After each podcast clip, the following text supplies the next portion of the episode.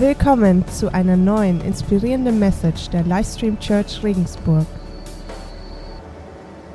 Der Himmel traf auf die Welt.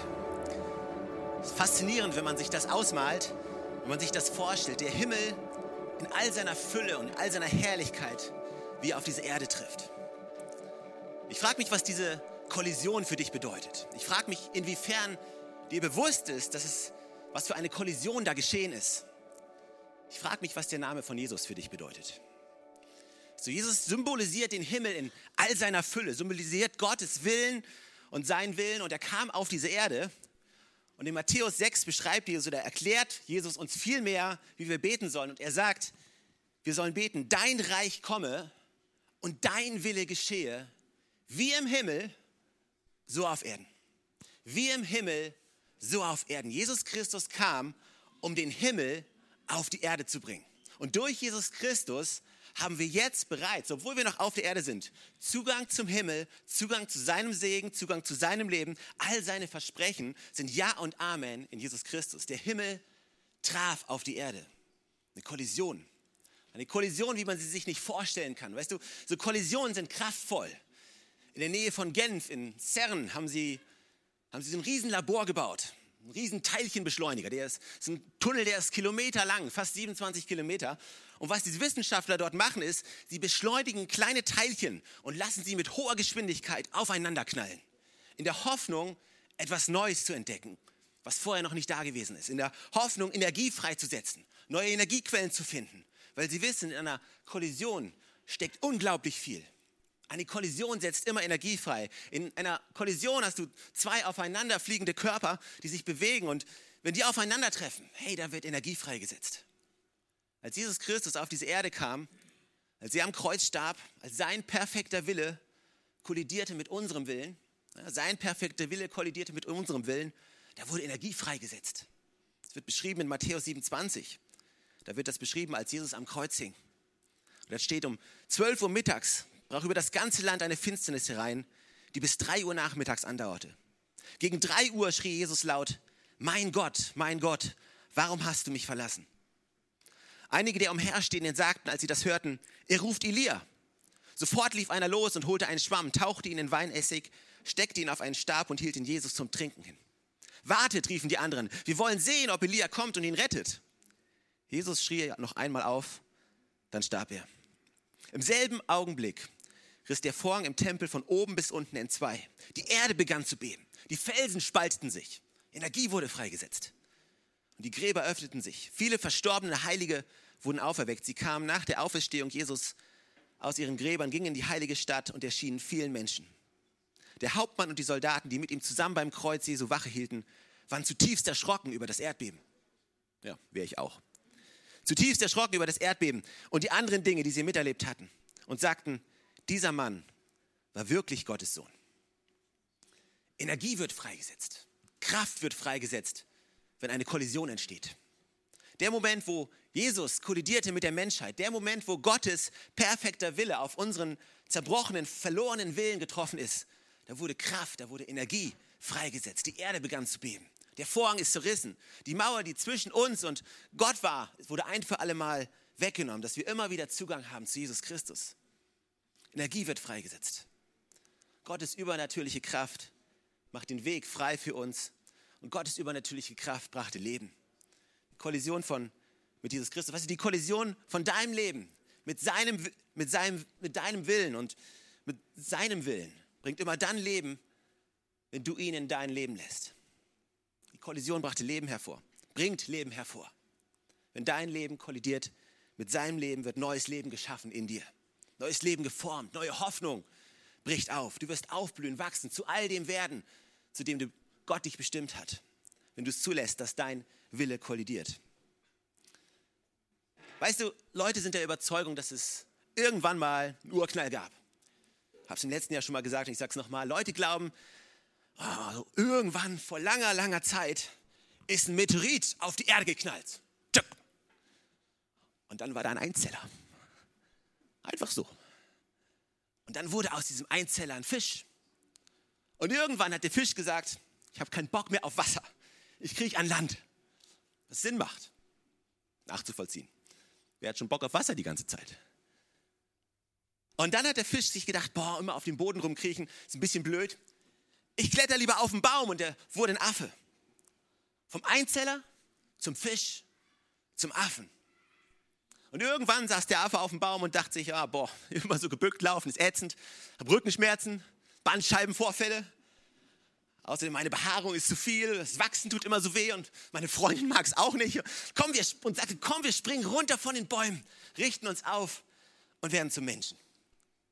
Vom Einzeller zum Fisch, zum Affen, zum Menschen. Also du brauchst mehr Glaube, um das zu glauben, als zu glauben, dass es einen Gott gibt, der dich lebt, der dich geschaffen hat, der für dich ist, der mit dir geht. Also ich bin kein Affe, der Glück hatte. Du auch nicht. Du bist ein Kind Gottes. Von ihm geschaffen, von ihm geformt, von ihm geliebt. Das Leben wurde dir eingehaucht, als er gesprochen hat. Sein Wille kollidierte mit unserem Willen. Ich liebe es wie die Soldaten, die am Kreuz standen, diese, die, diese fortschreitende Erfahrung, die sie gemacht haben. Ja?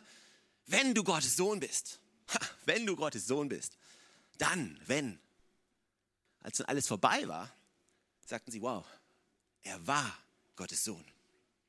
Und jetzt, 2000 Jahre später, können wir wegen Ostern nicht nur sagen, er war Gottes Sohn, sondern wir können sagen, er ist Gottes Sohn von den Toten auferstanden, den Tod ein für alle Mal besiegt, aus dem Grab wieder hervorgekommen und in ihm können wir Leben finden. Es ging von, wenn du bist, er war zu, nein, er ist. Die Frage ist nicht, ob Gott ist. Die Frage ist nicht, ob er war. Die Realität ist, er ist. Die Frage ist, sind wir verbunden mit ihm? Kraft wird freigesetzt, wenn dein Leben kollidiert mit seinem Leben. Das Zweite, was passiert bei einer Kollision ist, Laufbahnen verändern sich. Wenn du zwei Geschosse hast, die aufeinander knallen, dann verändert sich die Laufbahn komplett. Ja, wenn dein Leben auf Jesus trifft, wenn deine Laufbahn sich kreuzt mit seiner Laufbahn, dann wird deine Laufbahn, dein Leben für immer verändert werden. Deine Richtung wird sich wechseln, deine Bestimmung wird sich wechseln, deine Berufung wird sich ändern. Du änderst deinen Weg. Also Jesus ist nicht, ist nicht kurz kollidiert und hat dann gesagt, ja gut, jetzt gehe ich wieder. Mach weiter. Jesus hat nicht eine kurze Steppvisite gemacht, alles klar, kurz mal zusammenstoßen, okay, jetzt ich war's, ich gehe jetzt wieder. Mach weiter.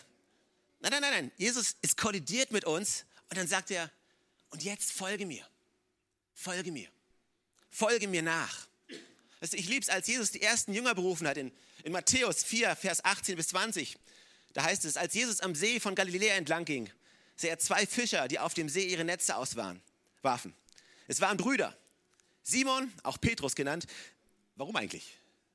Ich, ich meine, wenn der Simon heißt, warum nennt ihr ihn nicht Simon? äh, keine Ahnung. Ich, ich komme immer durcheinander mit diesen bescheuerten Namen in der Bibel. Weißt du, erstens, die Hälfte von denen kann man nicht aussprechen und die anderen ändern die ständig ihre Namen. Ganz ehrlich. Äh, wo war ich? Ähm, es waren Brüder, sorry, Simon, auch Petrus genannt und Andreas. Der hieß Andreas. Und Jesus sagte zu ihnen, kommt, folgt mir nach ich will euch zu Menschenfischern machen. Sofort ließen sie ihre Netze liegen und folgten ihm. Weißt du, wenn dein Leben, deine Laufbahn kollidiert mit seiner und wenn du wirklich erkennst, wozu du geschaffen bist, wer du wirklich sein kannst und wenn er zu dir sagt, komm, folge mir nach und du verstanden hast, dass es mehr ist als Religion, dass es mehr ist als Tradition, dass es mehr ist als Regeln einzuhalten, tu dies und tu das, sondern dass du Leben in ihm findest, dann lässt du deine Netze fallen und dann folgst du ihm. Laufbahn verändert sich, wenn dein Leben kollidiert mit seinem.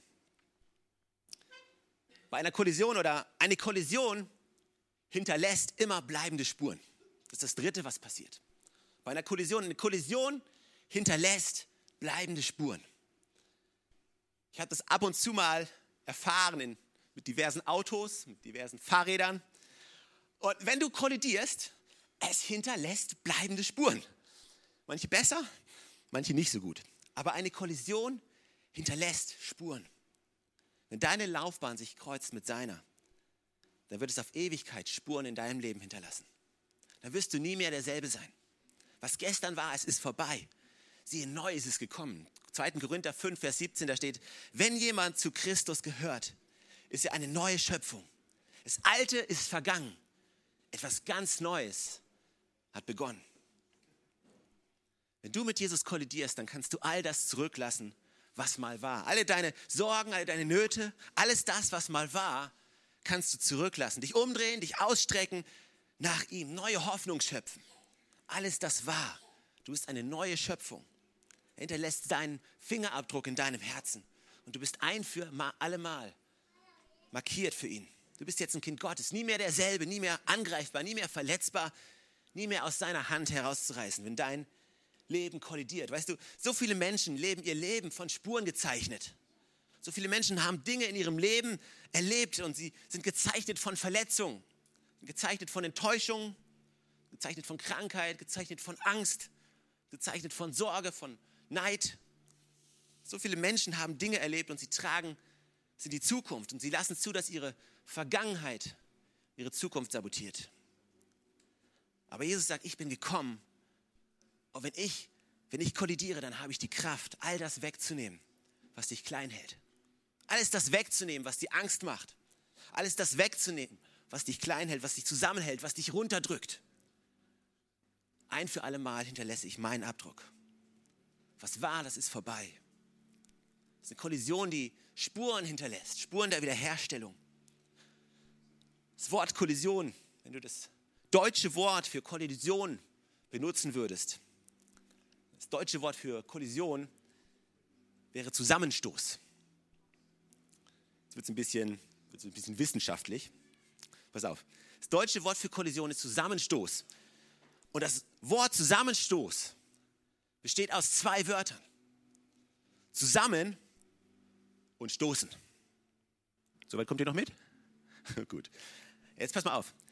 Aber wenn du in die Urform zurückgehst und dir dieses Wort anschaust, dieses Wort stoßen kann auch übersetzt werden mit verwunden, schlagen, treten, niederwerfen.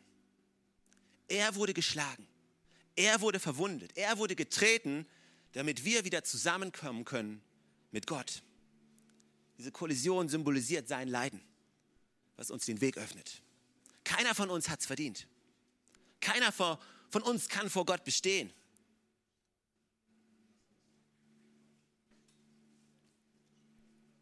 Er ist der, der uns den Weg öffnet. Keiner von uns hat es verdient. Jeder, und, jeder von uns hätte verdient, nie mehr in Kontakt mit Gott zu kommen. Aber weißt du, Gott liebt uns viel zu sehr, als dass er es zulassen würde. Deswegen sind wir durch seine Striemen geheilt. Jesaja 53, Vers 3 bis 5, da steht, er wurde verachtet und von den Menschen abgelehnt. Ein Mann, der Schmerzen mit Krankheit vertraut. Jemand, vor dem man sein Gesicht verbirgt.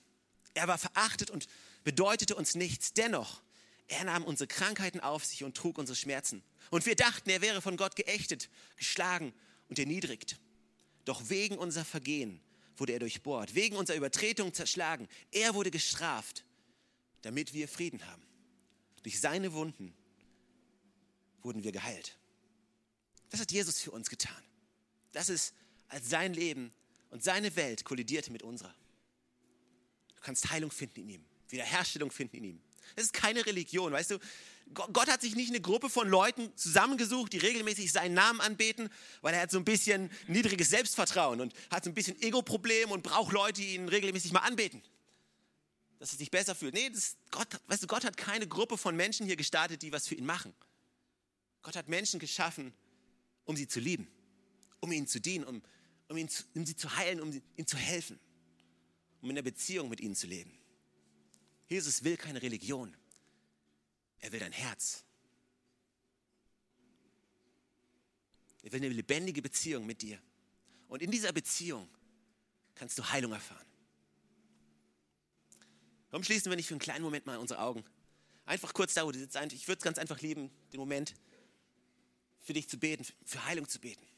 Weil die Bibel sagt, wir können in seinem Namen beten und da, wo zwei oder drei in seinem Namen zusammenkommen, da bin ich mitten unter ihnen. Und da, wo zwei oder drei in Übereinstimmung beten in meinem Namen, da will ich ihnen antworten. Weißt du, Gott tut Wunder und wir glauben das. Und Ostern kann der Moment sein, wo in deinem Leben ein Wunder passiert.